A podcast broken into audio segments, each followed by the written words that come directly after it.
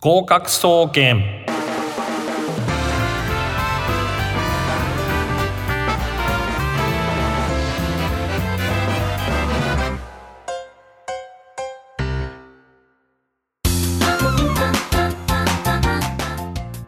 皆さんこんばんは合格総合研究所合格総研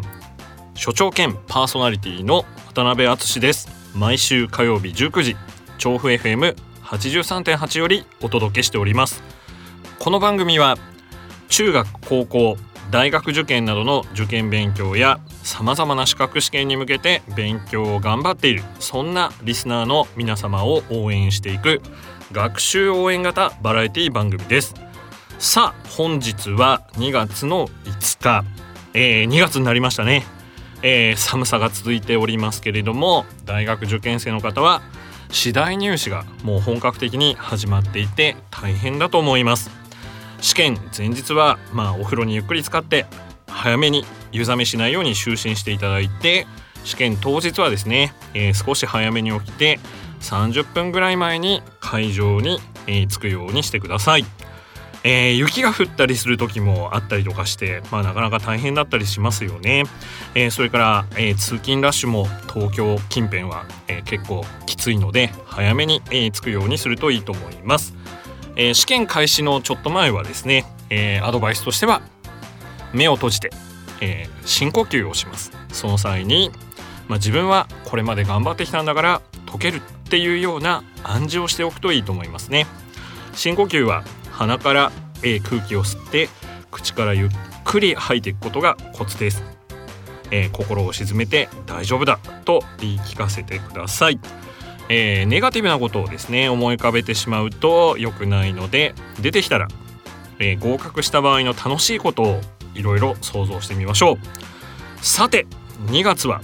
マンスリースペシャルゲストとして河合塾現代文化講師の大久保里義先生をお招きしております。えー業界騒然の、えーマンスリーゲストとなっている、えー感じなんですけれどもこちらの方もぜひお楽しみにしていてください。それでは合格総研スタートです。達人に聞けこのコーナーは受験関連の専門家プロフェッショナルの方にスタジオに実際にお越しいただいていろいろお話を伺うコーナーです今回は河合塾現代文化講師の大久保里義先生にスペシャルゲストとしてお越しいただいております大久保先生よろしくお願いしますどうもこんにちは大久保です。はいえーっとあの一番呼んじゃいけない人間を呼んでしまったようでいやいやとんでもないですあのもうその辺のリスクは覚悟で 業界騒然なん で業界騒然で 業界の方々本当に申し訳ないですね。いえいええいえもうこういう、まあ、冬ですからね、ええーラジオを聞いてる方多いと思うのでえ暑い暑い、ね時間をねそうですね、えーもういろんなところが暑くなるような、ははいいでまず大久保先生、はいあのー予備校講師になられるまでの、はいはいえーちょっと簡単な自己紹介をお願いしたいと思いますけれども、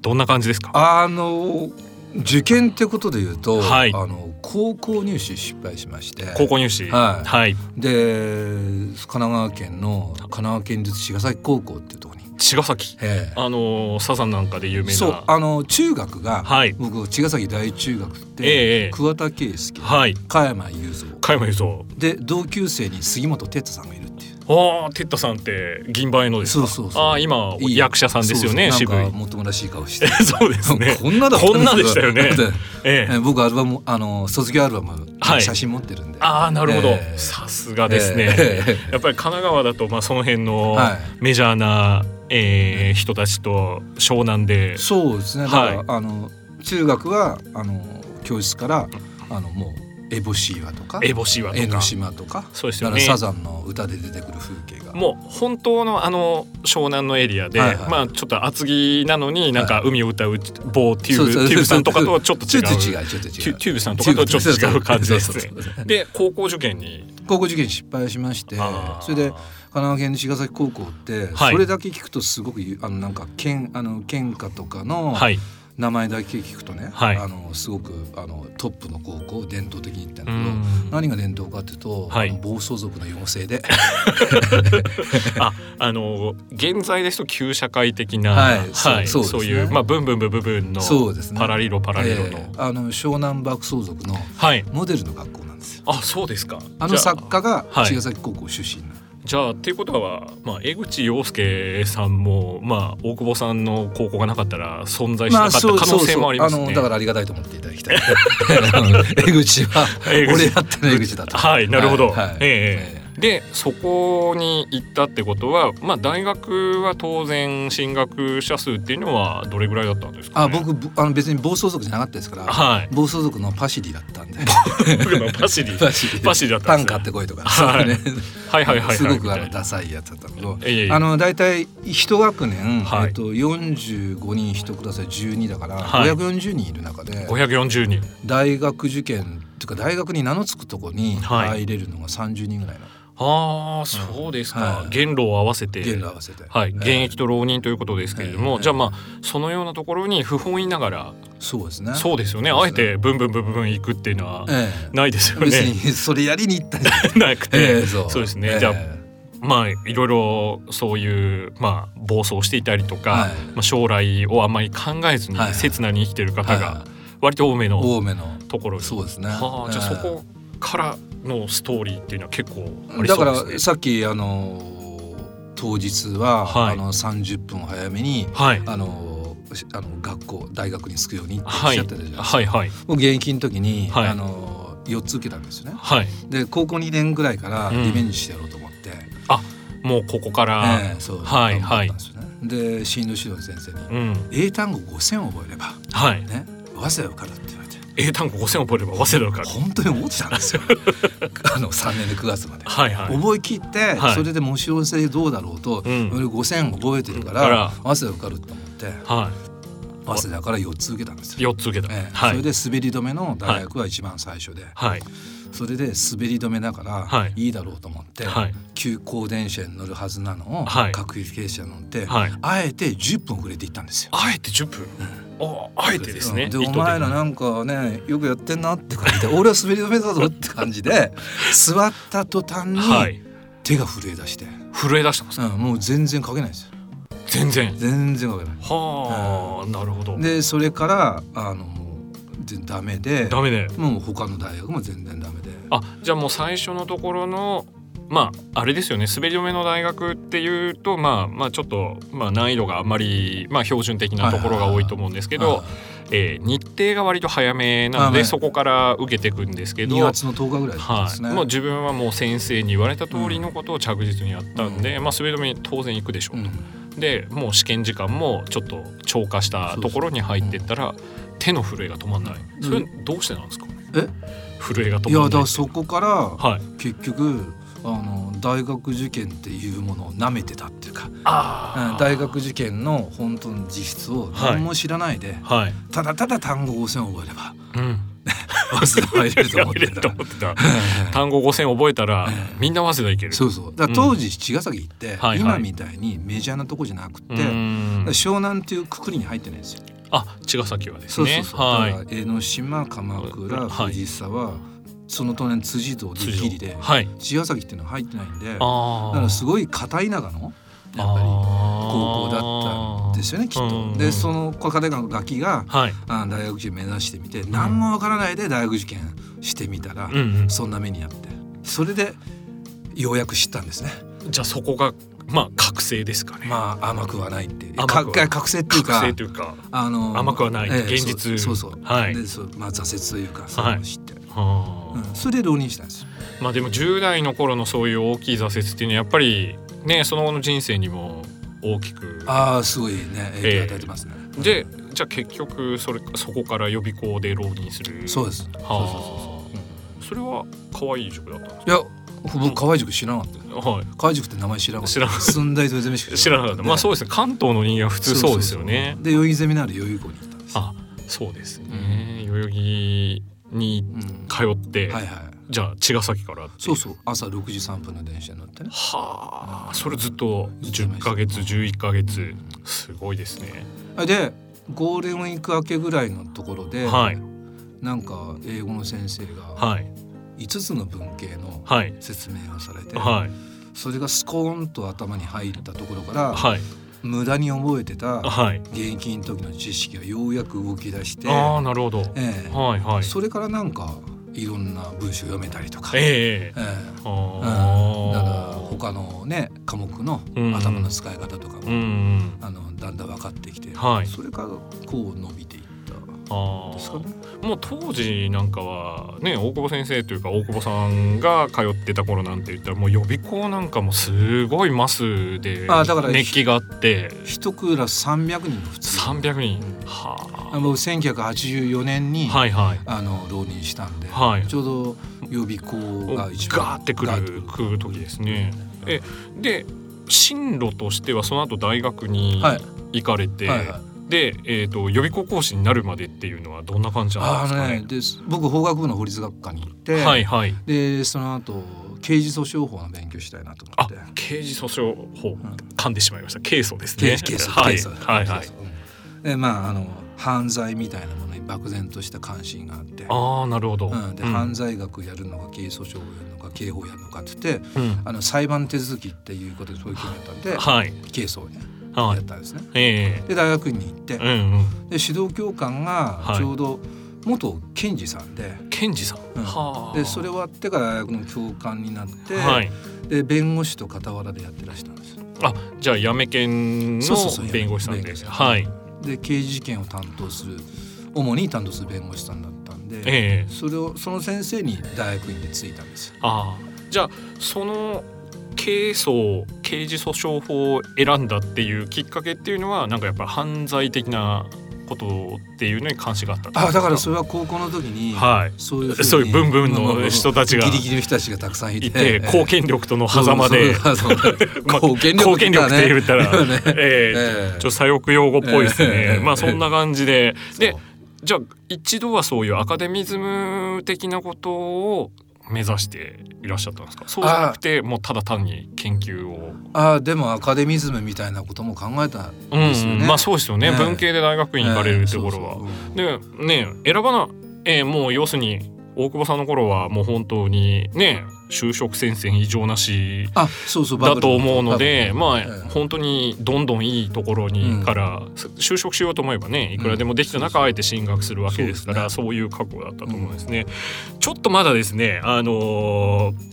えっと全然まだ呼び込んで達してないんですけど、はいここでちょっと一曲お送りしたいと思います。はいはい、でまたあの大久保先生とはこの続きをはいはいお願いしたいと思います、えーそれではですねここで一曲お送りいたします今会えるロックスターバンド、えー、ムロッコクロック絶賛発売中のセカンドアルバム MOC これから現在ミュージックビデオを、えー絶賛好評公開中のリードトラック「ジェラシック・パワー」ですどうぞ合格への道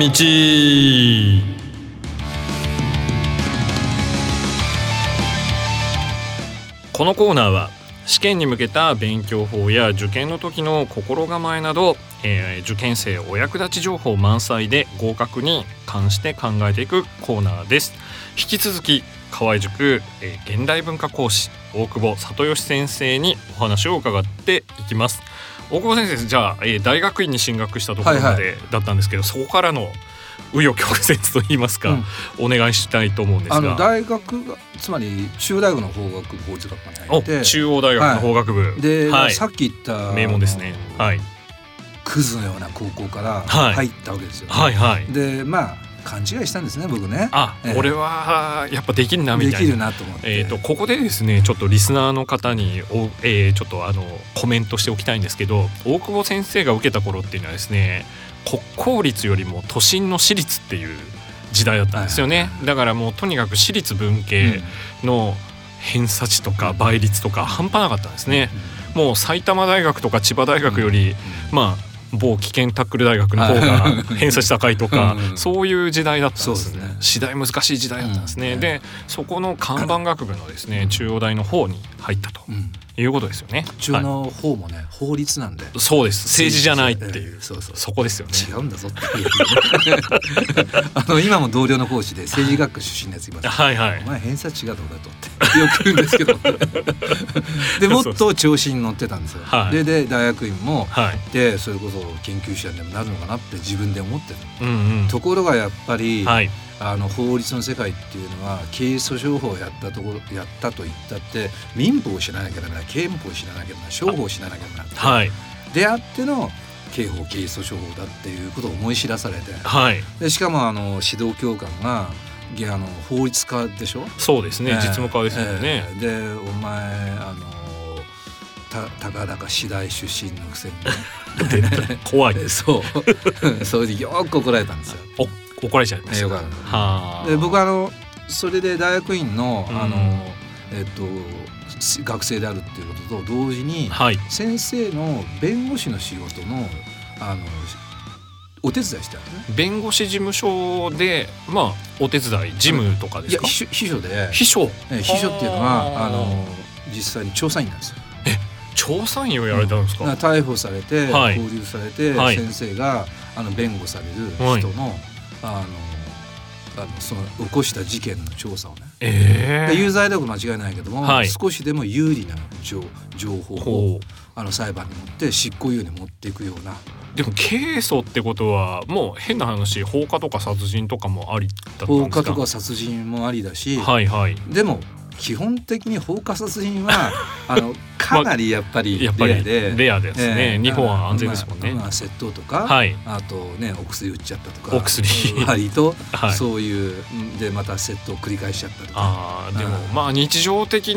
な陰性だとねやっぱり出会えないようなそうとこですよね。そうはでいはすねいそうはですねうんでそういうふうな実際の実務にいはい触れて、はいそれであのそういう犯罪者さんたち犯罪者の方ええええはいとあのこう一緒に接する機会っていうそういうまあ軽有な機会を持ってたんですええでそのあの秘書の仕事はすごくうまくいったんだけど、はい研究がとにかく頭打ちで頭打ちでようやく、はいあのー修士課で出て、修士課程で、ええはいその後にあの博士課で行くっていうところあたりで、はいある時プッと「お前あの、ね、もうやめろ」って言われてええある時急にですよそうですか、ええある時、ある日突然ある一つで。 そうですかもうえええおいくつぐらいだったんですかえっとねその時278 2728でそうはしご外された恥ずかしされ たでも京王線の玉霊に住んでたんですけど、はいはいもう玉霊の多あ摩霊あたりで、はいね、あれホームで泣きましたよ泣きますね泣きましたそれは泣くわ当時当当時ロン毛だったんですけど、はいはいロン毛で2日に一遍ぐらいしかお風呂入ってなかったんです けどそういうその情報いるかな お金もないお金もないねアルバイトも、はいあの家庭教師ちょろってやるぐらいで,、はいで彼女もどんどんいなくなる、はいえまあでも2日に1回しか洗ってなくてよく彼女をついてきましたえね あの あのその時期そのタイミングではよく洗っよく洗ってたんです洗ってもらってたっていうのもあったけどねああいいですね、ええはいはいはいはいそれで、ええはい、そうそんなことどうしようかなと思って30迎えたあたりで、はいあのある方に声かけてもらって、はい河合塾に、そこから河合塾はいはあでもあの授業経験ないんで、ああそうですよね、えー家庭教師やったことないんで、はいそれでもうようやくようやくフェローっていう個別指導ああフェローさんっていうのはですねあの質問を担当して1対1で教えるそういうお仕事からそう各校舎にあの大体1人20分ぐらいの枠ではいああのー指導するっていうええところから河合塾になってるんですよ。じゃあそっから講師にまたそうそうですね。ええ苦労人じゃないでいすやか苦労人っちゃ苦労人ですよね。 そうですねね 苦労人ね。ええええそうなんですよ。うんであのある時にはいな誰かのえーっとなんか代わりかなんかで授業やってみないかって声かけられてああじゃあ代行のそうですね、はあええそういうのはなんか続いて続いてその辺のいきさつはちょっとか科学科のお小竹先生とちょっと似てますねえ あの代行で講師になったあっあていうだからなんか、なんか同じ近づきたくないけど同じ匂いがするんです、 同じ匂いが そうそうえ匂いっていうのはなんかうさんくさいってやつ ですかねあのね いい意味であのーはい僕今回ここに来るのに、はい5年ぶりに、はいあのーあじさんとはい会ってそあうのなんで時すよ僕代行だったんですねあそうだったんですかそうそう代行で来て、はいはいそしてあのー僕を見た瞬間に、はいあっちゃんがはい「うさんくせえ!」って言って うさんくせえねラジオでない」ってそういう人を集めているわけではないですけそうそうどそう、えーそういう人しかお友達で私いもないでよすくお会いしてた頃は、はい本当になんていうのうさんくせえ話しかしなかったしてませんでしたね。あええのーちょっとあのリスナーの方はちょっとわかりにくいんですけど、某池袋港というところええでそう二人でですねええうん、本当は大きいオープンスペースに座ればいいんですけどそうそう、えセパレートのところに二人で並んで座ってここじゃ言えない話ここじゃ言えない話をくそねうんずっとしててえ、女子職員が一人も来てくれないっていそううそ。そそ女子生徒の質問できないっていうそうですね。来てっていう目をね、はいはいあの教室で放ってんのにあもう男子生徒しか来ないあそうですね。どうしたんでしょうねね。こんなにいい男なんですけどね、二人でっていうことですが、ねまあそれをそれでえっ、とじゃあもういきなりじゃあその絶頂から急転して、そこから河合塾にあ絶頂というか 勘違い感 じが勘違いは気づ勘違いってほら自分気づいてないじゃんああなるほふどざ。けんなって言われてでガーガーッッととなって、はいまあなんとかそのフェローフェローでフェローから代行でそう立ったらやっぱり素質があったってことですよね。いやーあーどうでしょうねただ、うんほらチヤホヤされるの好きだから 高校生お調子者だからあそうですね、ええそうなんですよ、ええなんかそのやっぱりお調子会場の雰囲気とこう調子に乗れるか乗れないかそうっそうですねていうのは大切ですよねそうですええまあ、プロレスラーみたいなもんなんあそうでそう我々は本。当本当そうです、ええはい、ええなんかガチンコの格闘家じゃないんで、そうそうそうそうはいはい、そうですね。それで河合の先生にはいなられたはいということなんですねえ。えだから1998年に、はい、あ97年に入って、はい98年から授業を待ち始めてだかえええら21年目え、二十一年目。いやーああ、ちょっとパイセンですいねや。でもでもあの現代文化講師で今までいたんですか、ゲストの人ははい、ゲストの人いたんですかいや、初めてです。やっべえ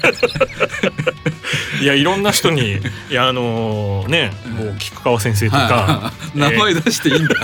川野先生とか、はお願いしたんですけど、ちょっと。いダメでしょそれダメですよダメねで。しょうねいやうんって言ってくれたのが大久保先 生ですでよじゃあもう一月ぶち抜きで出てもらおうって いう、ええというか出ないって言われる前に出るって言い言い切る言い切るそうで前にすね出るそう食い気味でそうそうそう食い気味で出るよそうそうそうですねねやっぱラジオ本当に楽しいんでラジオ大好きですよ、ええねということで、まあ、大久保先生がようやく河合塾の教壇に立ったっていうところまでで今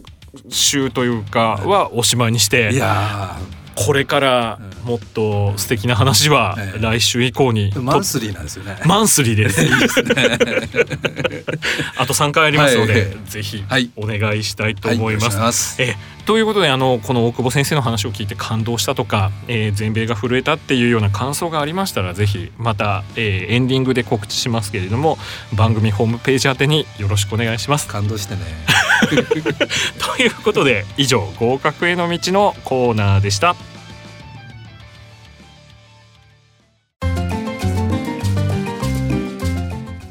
そろそろお別れの時間がやってまいりましたあっという間の30分でしたねこの番組ではお便りを募集しております各コーナーで取り上げてほしいこと番組の感想お悩み等、えーどしどし送ってください宛先はメールアドレスすべてアルファベットの小文字で gokaku アットマーク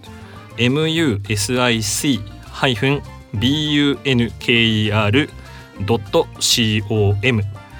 合格アットマークミュージックハイフンバンカー .com となっております、えー私が解説しておりますブログある予備高校師の日常